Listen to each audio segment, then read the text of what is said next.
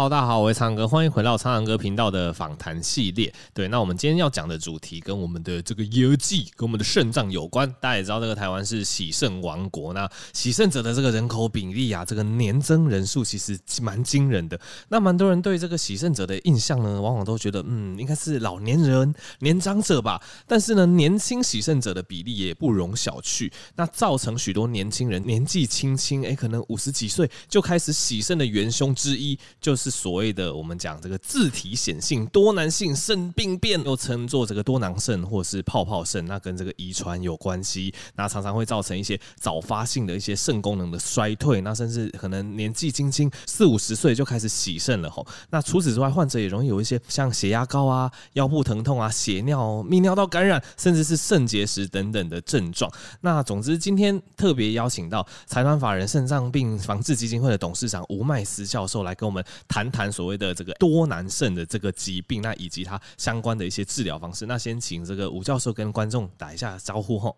各位听众大家好，我是吴麦斯，那目前是肾脏病防治基金会的董事长，那现在也就职于台北医学大学，现在是呃内科学的教授。OK，那我们谢谢这个吴教授的这个自我介绍。那首先先请教一下吴教授哈，因为我们刚刚有稍微跟听众简介了一下多囊肾。多囊肾听起来蛮可怕，我们肾脏竟然会有这个一颗一颗的囊泡出现。那这个多囊肾的一个成因是怎么样呢？其实我们刚刚在讲的 ADPKD 这个多囊肾是一个遗传性疾病。那当然，它应该也算是全世界人口最多的遗传性疾病。哦，人口最多，对，因为它是一个显性遗传，只要父母亲来了一个突变的基因，那你就会发病了。是，那所以它的人比较多。那其实有时候虽然说它是一个非常重要的遗传疾病，大家也不用非常的害怕啦。那其实，在肾脏医学会都有每年的年报，那一直到大概二零二零年，就是这几年来，我们看到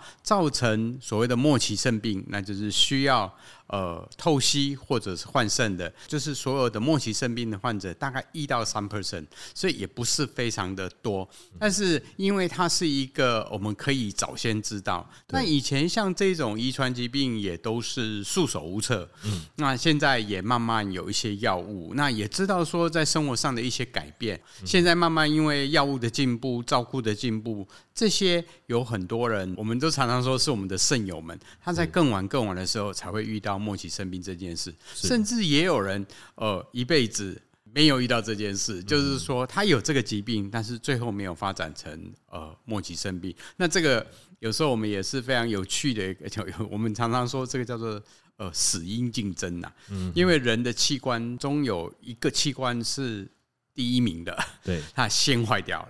那那个可能很多都是在别的器官的时候就已经发生状况了，所以有时候大家得到不只是多囊肾，就很多肾脏病，其实大家也不用非常担心，就是说我们的目标。来照顾肾脏的时候，就是说不要让它变成第一名，我们就会再过一个呃肾脏健康的一个人生。那当然最理想的是说，最后只是因为老去这样。是是是，对。那刚刚吴教授其实有提到一个重点，它是一个只是所谓的遗传性的疾病，但是它是比较偏这个自体显性遗传。那大家如果多多少少对一些遗传有一些概念，就会知道这这个自体显性的一个遗传的一个比例是比所谓的隐性对这个得到或是遗传的一个几率是比较大的。那我也请教吴教授，那当然我们刚刚讲说，诶，现在开始有越来越多这个进步的药物可以治疗啊，可以延缓病程。那这个药物我们稍微后一点来谈吼。那先请教吴教授说，多囊肾它发病之后会对这个病友会带来哪些的所谓的健康冲击呢？因为大家都想说，哎，这个肾脏竟然开始冒出一颗一颗水泡，也感觉挺可怕的这样子。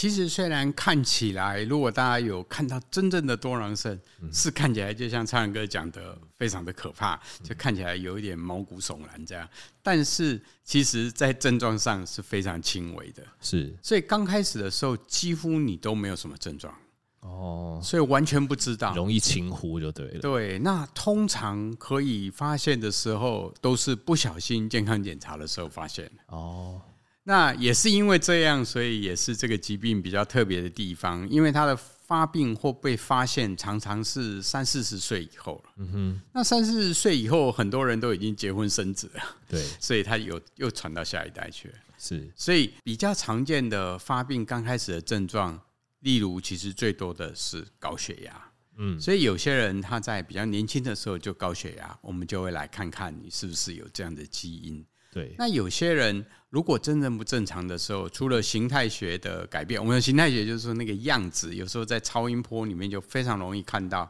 这样的多囊肾的状况。嗯，那但是通常没有症状。那如果检查的话，另外有一些人他可能在呃三四十岁的时候开始会有蛋白尿的产生。哦，所以比较常见的一些症状，有时候就是像说我刚刚讲的高血压、蛋白尿，少部分的人。也有会有腰痛，那也有人是用血尿来表现，那也有人少部分的人啊，他就是用那个感染来表现，就是泌尿道感染，啊另外也有结石这样，哦、所以大概就是这样的状况。那所以当发生这些情形的时候，有时候我们就会顺便来呃筛检一下，说，哎，你有没有这样的疾病？其实通常这个疾病在全世界各式各样的报告里面，大概两千人里面。就会有一个，所以大家这样算算看，其实台湾可能大概在一万个左右，有这样的千分之一，也不是说很低耶。对，所以我就说它是全世界应该是最多的遗传疾病，因为它显性遗传，又因为发病比较晚，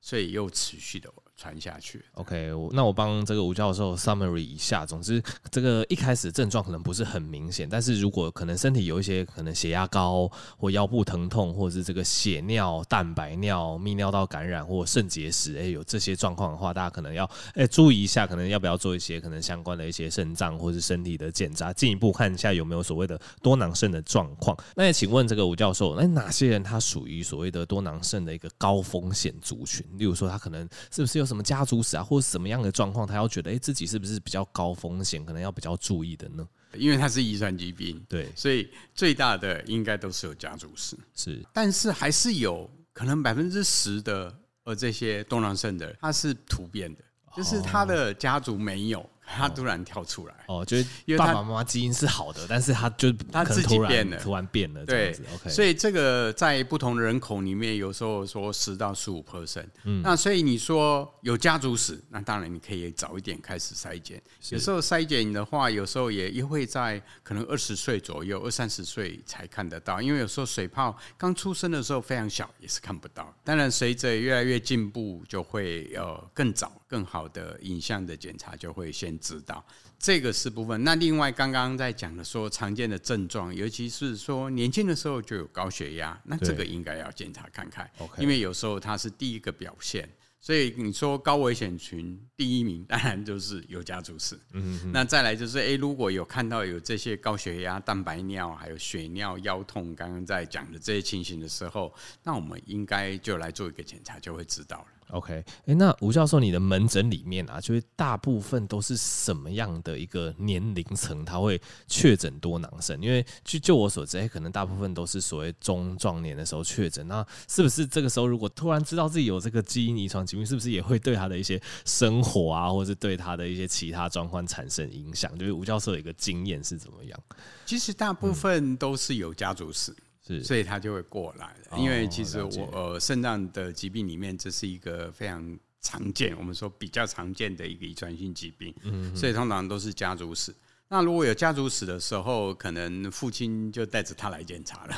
或者是妈妈会带着他来检查，或者他自己来说，哎，我们家里人有这样的状况。那通常他发现这个状况的时候，都是已经。比较长大了，对，那比较长大了，可能都是二十岁到三四十岁这样的状态，那他们就会过来来检查这样。那刚刚提到，虽然它是一个遗传性疾病，可是目前知道有非常多的基因跟它有关系，其中最重要是两种基因的突变。那我们就是两个基因，一个叫 PKD one，一个是 PKD two，对。那事实上，在两种基因的突变里面，它都跟呃一些蛋白质有关系。这两个基因的突变，不同的突变，它的病程是不一样的。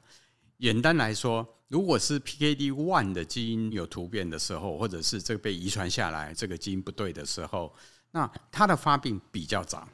那比较早就是会像刚刚苍兰哥讲的，他可能。三十几岁，哎，就发现有高血压啦，然后接着，哎，可能四五十岁，哎，都不治疗的话，可能就哎开始有肾脏的问题，然后甚至跟肾脏功能在变坏。是。那但是 PKD one 的突变又有很多种，嗯，有一些是全部都不见了，嗯，那有一些是其中几个核酸出现了突变，那这情形又不一样了，全部不见了比较厉害，比较早发病，比较会坏掉，坏一点点的，就是突变比较少的点，那它就会好一点，嗯，就会比较晚发病，也比较没那么厉害。那 PKD 度又更好了，它可能更晚发病，所以有些人。他甚至可能七八十岁以后才会遇到这样的问题。那这时候我就刚刚有提到了，这时候遇到我们所谓的死因竞争的，那个时候不一定他别的器官先有问题了，是，所以他也不见得会发生这样的情形。也应该说，我们的生技产业还有科学的知识、医学知识的进步，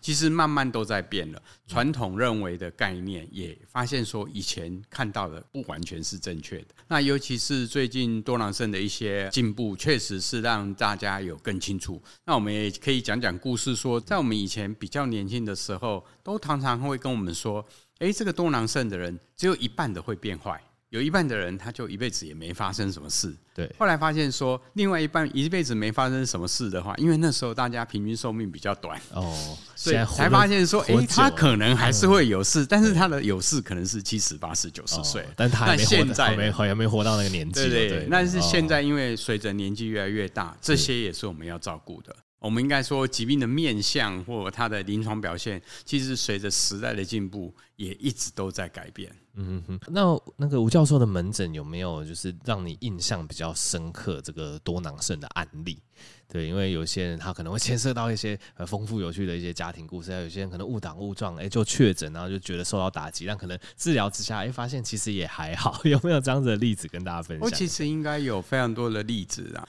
那、因为他是家族性疾病，有一些家族是我看的是他阿公，对。哦，然后后来他他已经哎，就是那时候可能比较没有那么进步，他就发生了事情，然后比较早的时候就有接受透析，然后也过去了，哎，发现他小孩子也有，他的儿子常常带他来看病的儿子他也有，孙子也有，哦，真的是家族就这样。但是就像我刚刚说的，随着时代的进步，哎，他的儿子好像没有走他的路了，嗯，他就是在比较晚的时候。再发病这样哦，OK。那也有一个例子说，呃，多囊肾的人他接受了他肾脏坏掉，接受了肾脏移植，对，结果他现在也非常的好，因为其实多囊肾它的基因的突变是在肾脏里面，嗯，所以移植以后。那个新进来的这个肾脏，肾脏是没有这个基因的，所以多囊肾的人是可以接受肾脏移植的，因为它不是身体的环境不好，它是直接在肾脏里面的这些蛋白质出了问题。这样，那节目尾段，我跟吴教授来来探讨一下，就是多囊肾它所谓的治疗。对，因为像呃过往因为一些临床的一些限制嘛，主要都是以一些可能保守啊、一些饮食上面的一些限制为主。那目前呢，开始对于这个多囊肾有就有这个比较。新的药物进来台湾，而且也有相关的一个健保给付，这个呃听众可能可以稍微了解一下。那这边就请教一下这个吴教授，多囊肾治疗的部分。其实多囊肾的治疗刚刚应该分作两个部分，一个就是真的是生活习惯的改变，是。那现在知道的说，应该是盐分要减少，少盐，对，嗯、少盐。那水分也应该多一点。但是要多少，其实这个都是可以可以考虑的。那有好的运动、好的心情，跟很多的所谓的慢性肾病的一样，然后蛋白质的摄取量也要减少。这是一般的生活里面，在很多的证据都显示，这样好的生活习惯会对于整个多囊肾的进展会有很好的帮助。嗯，会让这个时间拉得比较长。那第二个部分就是药物。对那药物其实，在传统上本来就有一些药物的治疗也被证明是有效的。那再包括有一些是抗高血压的药物。